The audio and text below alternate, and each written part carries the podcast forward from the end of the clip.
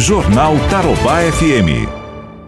Estou recebendo aqui nos estúdios da Rádio Tarobá FM a superintendente do HU, Vivian Feijó, que nos traz uma notícia muito boa, aliás, né? principalmente para você que está querendo trabalhar, que você está precisando trabalhar e é da área de saúde.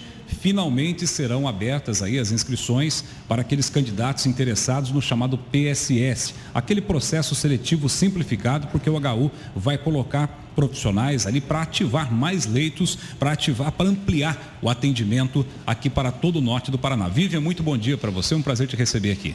Olá, bom dia, obrigada pelo convite, bom dia a todos os ouvintes. Eu que agradeço a oportunidade de estar aqui falando um pouquinho do nosso trabalho. Quais são os profissionais aí que podem já procurar as informações para se inscrever? É importante dizer que esses funcionários contratados, eles vêm somar ao corpo técnico do hospital universitário para que a gente possa abrir o restante do hospital de retaguarda, né? O hospital chamado anteriormente de campanha. Serão 120 leitos dentro do projeto. Nós já temos uma parte dos leitos que foram abertos na segunda passada e outra parte nós estaremos abrindo com a contratação dessas pessoas. Serão profissionais nas diversas categorias.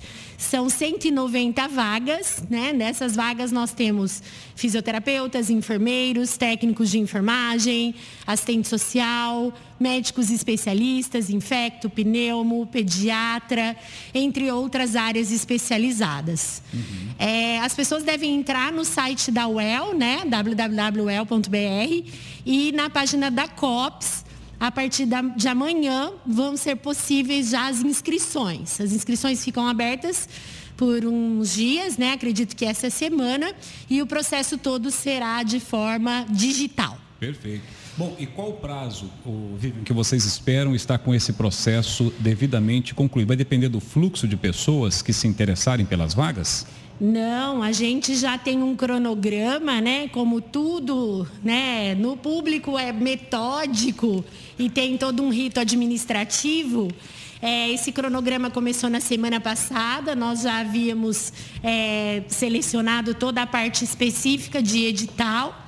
Foi publicado uma comissão técnica pela universidade que vai avaliar todas as documentações apresentadas para habilitação curricular e isso tem que ser publicado em diário oficial. Depois as pessoas se inscrevem, tem prazos mínimos. Uhum. A gente acredita que até 16 de julho toda essa parte administrativa e burocrática seja concluído.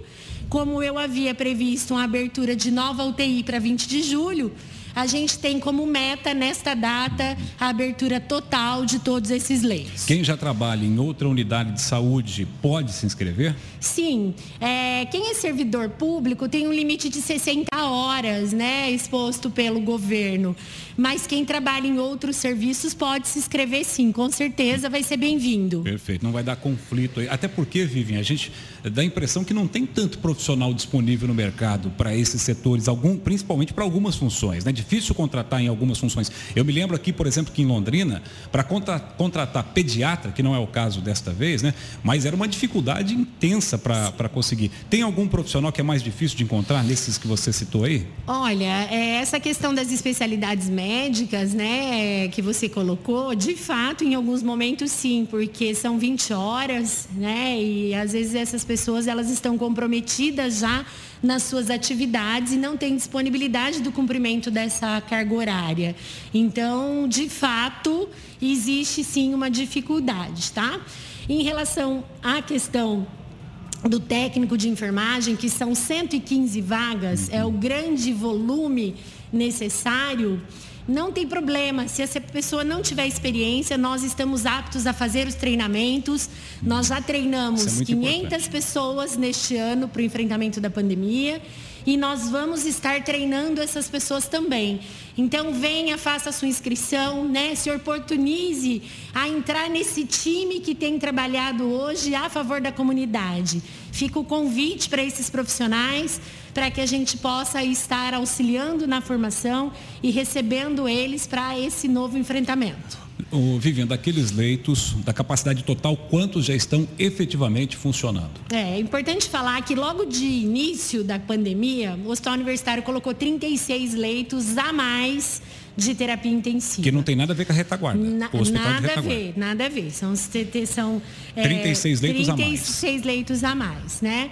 A partir do dia 15 de junho, agora, nós crescemos mais 30 leitos. Desses leitos, 10 de UTI, né? então nós passamos para 46 leitos a mais de UTI.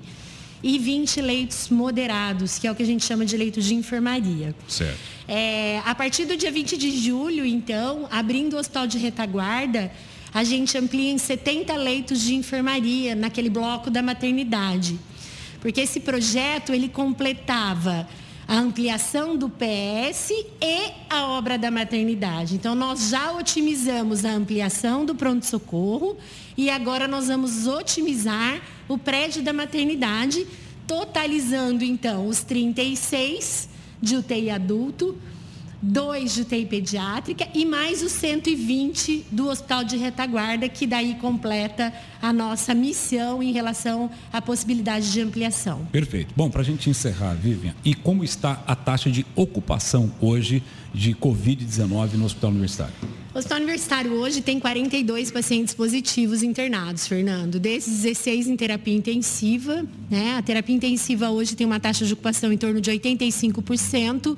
Daí você vai falar, Vivian, mas você só tem 16 confirmados, mas eu tenho mais 17, que ou já saiu do período de transmissão e ainda permanece na UTI, ou já foi descartado, mas ainda ocupa um leito de UTI. Né?